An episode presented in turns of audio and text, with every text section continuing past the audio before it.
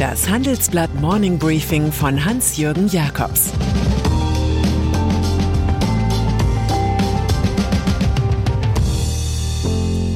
Guten Morgen allerseits. Heute ist Montag, der 30. Mai 2022. Und das sind unsere Themen. Zuschlag. Die Bundeswehr hat ihre 100 Milliarden. Abschlag. Nur ein halbes Embargo gegen Russland. Vorschlag. Chinas 33 Aktionen für den Aufschwung. Nach einer kurzen Unterbrechung geht es gleich weiter. Bleiben Sie dran. Wie geht es weiter mit der Europäischen Union? Präsidentschaftswahlen in den USA, EU-Parlamentswahlen, geopolitische Krisen und wirtschaftliche Schwierigkeiten. Wir suchen Lösungen für diese Herausforderungen. Am 19. und 20. März auf der digitalen Europakonferenz von Handelsblatt, Die Zeit, Tagesspiegel und Wirtschaftswoche. Über die Zukunft Europas sprechen wir mit Bundeskanzler Olaf Scholz, Wirtschaftsminister Robert Habeck und vielen mehr. Kostenlose Anmeldung unter europe20xx.de. 100 Milliarden Euro für die Bundeswehr. Es hat ein wenig gedauert, aber nun kann das politische Berlin melden, Ende gut, alles gut. Die Bundesregierung mit SPD, Grünen und FDP einigte sich gestern Abend mit der CDU-CSU-Opposition auf einen Sonderfonds von 100 Milliarden Euro für eine dann besser ausgestattete Bundeswehr. Damit erfüllt sich ein Versprechen, das Kanzler Olaf Scholz drei Tage nach dem russischen Überfall auf die Ukraine gegeben hatte. Gemeinsam verfügen die fünf Parteien über die nötige Zweidrittelmehrheit, um das schuldenfinanzierte Sondervermögen auch im Grundgesetz zu verankern. Damit fällt der Milliardenfonds nicht unter die Schuldenbremse. Auch soll ein Wirtschaftsplan für konkrete Beschaffungsvorhaben und eine Strategie für mehr Cybersicherheit vorgelegt werden. Das ist eine Art Trostpflaster für die Grünen, die mit den 100 Milliarden Euro ursprünglich auch Cyberabwehr sowie Hilfen für Partnerstaaten finanzieren wollten. Doch in solchen wichtigen Fragen gilt der Satz, ein Deal ist besser als kein Deal. Gipfel der Ratlosen. In der Ukraine soll sich nicht das Recht des Stärkeren durchsetzen, sondern die Stärke des Rechtsstaates. Aber im Osten des Landes steht das aggressive Russland ungeachtet dessen vor weitreichenden Eroberungen. Auch die Stadt Charkiw steht wieder unter Beschuss. Wenn im Kriegskonzept Wladimir Putins eingeplant war, dass von der Europäischen Union nicht allzu viel Widerstand kommen werde, hat er recht gehabt. Die EU sucht noch nach etwas, was sich Governance nennt, also Führung und Regierungskunst. Sie wird dieses knappe Gut angesichts des Einigungszwangs unter 27 Mitgliedsländern jedoch nicht finden. Und so soll auf dem EU-Gipfel heute und morgen aus dem geplanten großen Ölembargo gegen Russland nur eine kleine Barrikade werden. Per Schiff soll künftig kein Öl mehr ausgeliefert werden, durch Pipelines aber wie ins ostdeutsche Schwed darf es weiter fließen. Ziel ist es, mit diesem faulen Kompromiss die Quertreiber aus Ungarn zum Okay zu bewegen. Fazit. Am Putinismus in Budapest ändert sich damit ebenso wenig wie an den guten Energieeinnahmen Moskaus. Frust in Kiew scheint manchem Entscheider leichter verkraftbar als Wut in Moskau. Ermittlungen gegen VW in Brasilien. Toni Schmücker und Karl Hahn sind heute Manager, die eher Historiker ansprechen als Autointeressierte, und doch waren sie Vorstandschefs von Volkswagen in jenem Zeitraum von 1974 bis 1986, der die Justiz von Brasilien derzeit so neugierig macht. Den Redaktionen von NDR, SWR und Süddeutscher Zeitung liegen mehr als 2000 Seiten aus einem Ermittlungsverfahren vor. Es geht dabei um Vorwürfe schwerer Menschenrechtsverletzungen gegen Leiharbeiter auf einer Farm am Rande des Amazonasbeckens, die der Autohersteller damals betrieb.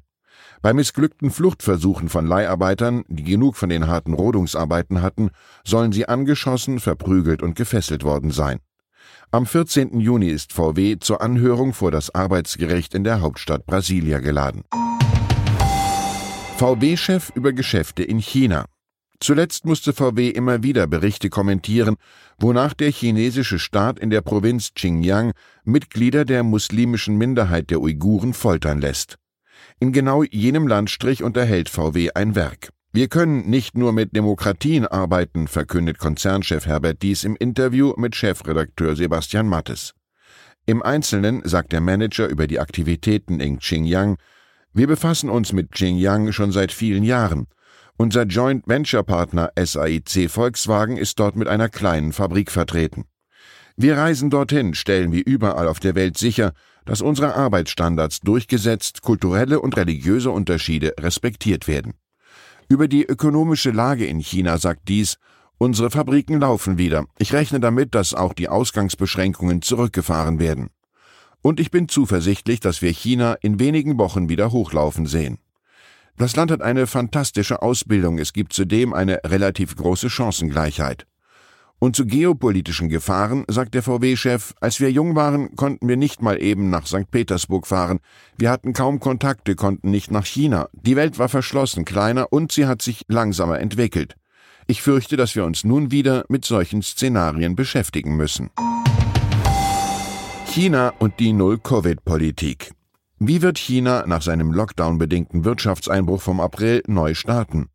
In einer Notsitzung hat Premier Li Keqiang am vorigen Mittwoch mehr als 100.000 Offizielle aus Stadt, Land und Regionen auf den neuen Kurs eingeschworen. Dazu gehören beispielsweise Steuererleichterungen, Kreditverlängerungen für Kleinfirmen oder Notkredite für die Luftfahrtindustrie. Bis Monatsende sollen 33 konkrete Maßnahmen durchgesetzt werden.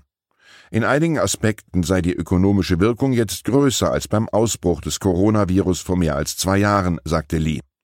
Auf die naheliegende Idee, die harsche Zero-Covid-Politik zu lockern, darf in dem neumaoistischen Einparteienstaat niemand kommen.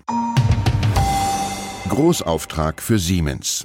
Wenn wir nun schon bei Ländern sind, die nicht gerade als lupenreine Demokratien daherkommen, uns aber ökonomisch viel Freude machen, landen wir schnell bei Ägypten. Die Regierung von Präsident Abdel Fattah al-Sisi gilt als repressiv und autoritär.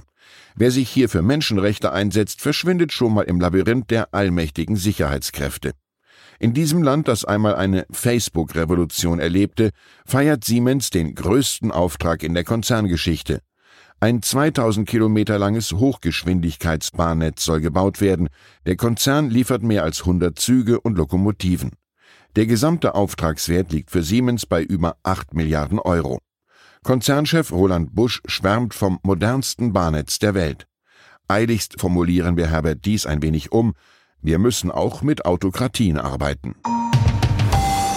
Und dann ist da noch das Finale der Champions League vom Samstag, das durch Vorspiel und Nachspiel mehr von sich reden macht als durch das Spiel selbst, das im Übrigen Real Madrid mit 1 zu 0 gegen den FC Liverpool gewann. Die UEFA hat in ihren vielen Jahren der Erlösmaximierung schon sehr viele solcher Events organisiert. Diesmal scheiterte sie aber in Paris mit der Kartenkontrolle so eklatant, dass die Fußballer erst mit 36 Minuten Verspätung kickten. Nach Spielende brach der einstige Nationalspieler Toni Kroos schon lange in Diensten Reals brüsk ein ZDF-Interview ab, weil ihm die Frage nach dem Druck nicht gefiel, in den sein Club geraten war. Du hattest 90 Minuten, dir vernünftige Fragen zu überlegen und dann stellst du mir zwei so Scheißfragen, so groß? Auch er hatte im Übrigen 90 Minuten Zeit, sich vernünftige Antworten zu überlegen. Ich wünsche Ihnen einen vernünftigen Start in die Woche. Es grüßt Sie herzlich Ihr Hans-Jürgen Jakobs. Zur aktuellen Lage in der Ukraine. EU-Erweiterung. Die EU-Länder streiten sich darüber, ob man die Ukraine zum Beitrittskandidaten ernennen sollte. Doch wenn Erweiterungspolitik auch Geopolitik sein soll, darf die EU nicht zögerlich sein. Verhandlungen mit Putin. Die Appelle an Russland zu Friedensverhandlungen nehmen zu. Doch der Politologe Carlo Massala rechnet nicht damit, dass Putin zu Gesprächen bereit ist. Weitere Nachrichten finden Sie fortlaufend auf handelsblatt.com/Ukraine. Das war das Handelsblatt Morning Briefing von Hans-Jürgen Jakobs, gesprochen von Peter Hofmann. Die Welt steht vor gewaltigen Herausforderungen. Zum einen die Energiewende voranzutreiben und gleichzeitig den Klimawandel einzudämmen. Und auch der Energieträger Wasserstoff gewinnt weltweit immer mehr an Bedeutung. Doch wie geht es weiter? Erfahren Sie mehr auf dem Handelsblatt Wasserstoffgipfel 2024 am 12. und 13. Juni in Essen. Infos unter handelsblatt-wasserstoffgipfel.de. Mit dem Vorteilscode Wasserstoff 2024 erhalten Sie einen Rabatt von 15% auf die Tickets.